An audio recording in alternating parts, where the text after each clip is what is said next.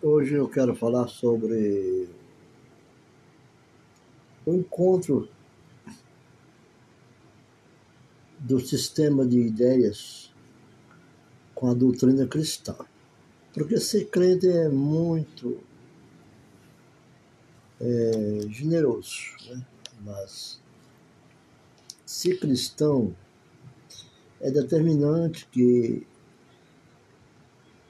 a dedicação de algumas coisas na vida. É, porque cristão é o que germinou em doutrinas contrárias, o que aborreceu com uma grande insegurança entre os crentes, especialmente a Trindade de Deus. E a doutrina da natureza de Jesus Cristo.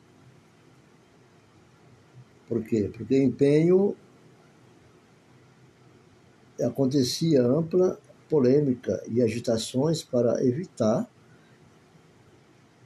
esta incerteza e fez-se um empenho para estabelecer a fé em Cristo Jesus, que tendia a ser um meio vinculativo para a fé da comunidade e, como tal, ainda para que a fé de cada indivíduo a referência para resolver se uma determinada declaração incluída com a natureza e os atos de Deus precisaria ou não ser contida nos princípios da era e a sua harmonia com a doutrina de Cristo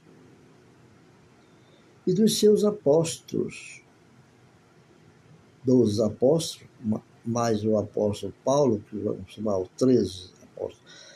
Depois foram ordenados os seguintes credos, os credos que vieram, o credo dos apóstolos, apóstolo, em latim, e o credo nisso-constantinopolitano, e o credo de Atanásio, o credo dos apóstolos, o credo dos apóstolos tem uma genealogia do início da ocasião dos pós-apostólica, uma das principais afirmativas fundamenta-se na prédica que o apóstolo Pedro fez na casa do centurião Cornélio.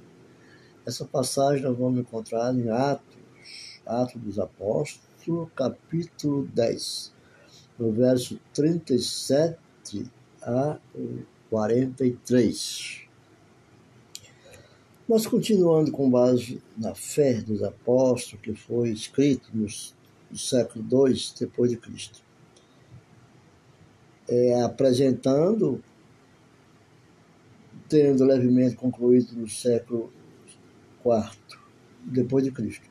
Sua redação é a seguinte: que creio em Deus, Pai Todo-Poderoso, Criador do céu e da terra, e em Jesus Cristo, seu Filho único. Então, todos os padecimentos que é dito nas Escrituras, como Pôncio Pilatos, sobre Maria, sobre foi crucificado, foi morto, que foi sepultado, que ele desceu à mansão dos mortos, ao inferno, ressuscitou ao terceiro dia, subiu aos céus e que está sentado à direita do Pai Todo-Poderoso, de onde há de vir julgar os vivos e os mortos. Então nós temos que crer que essas passagens nós vamos encontrar no livro de Pedro também, né? Em Apocalipse, que fala sobre, muito bem sobre esses assuntos. Porque o credo porque eu, e foi uma discussão dada ao monarca, a discussão, o monarca viu na grande divulgação da fé cristã no período, criou o credo é, Niceia, de Niceia, né?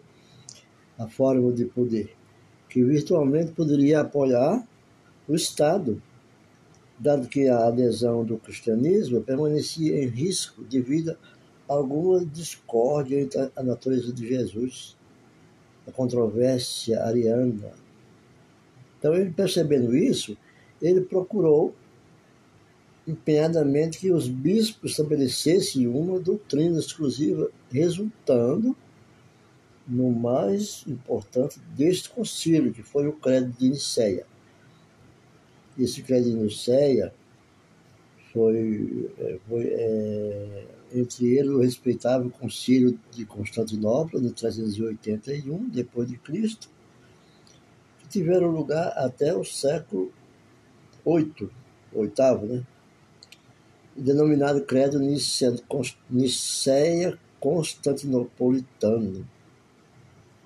São, então, são esse o processo da Trindade de Deus e a gente tem que confiar que as Escrituras não mentem. Às vezes, há redações é, renovadas ou renovadora, atualizada, que com a tradição da, da, linguagem da ortografia muda, mas não deixa de ser, na essência, o centro é Cristo, a Bíblia, a fé. E, do, e religião é vida. Nossa vida é uma religião, está ligada ao poder da vida, da alma, do sopro de Deus. E os estudos de conhecimento, como a teologia, ela é doutrinas. Elas são doutrinas. Em todas as doutrinas existe teologia. A teologia não é uma religião. A teologia é uma doutrina que conduz o homem ao conhecimento, à convivência e à ordenança, assim, dentro dos seres humanos, de todas as espécies e etnia, viver em comunhão com o divino Espírito Santo de Deus. Então, eu espero ter ajudado, que Deus tenha compaixão de todos nós, né? Nessas campanhas que a gente está fazendo, nos cultos que a gente está assistindo, nas palestras que estamos fazendo, através da via é, das plataformas digitais, indo nos quatro, das quatro linhas do, do, do tempo, né? Do firmamento que Deus tenha para com todos nós a sua misericórdia e bênção, para que sejamos mais felizes com a graça do Senhor.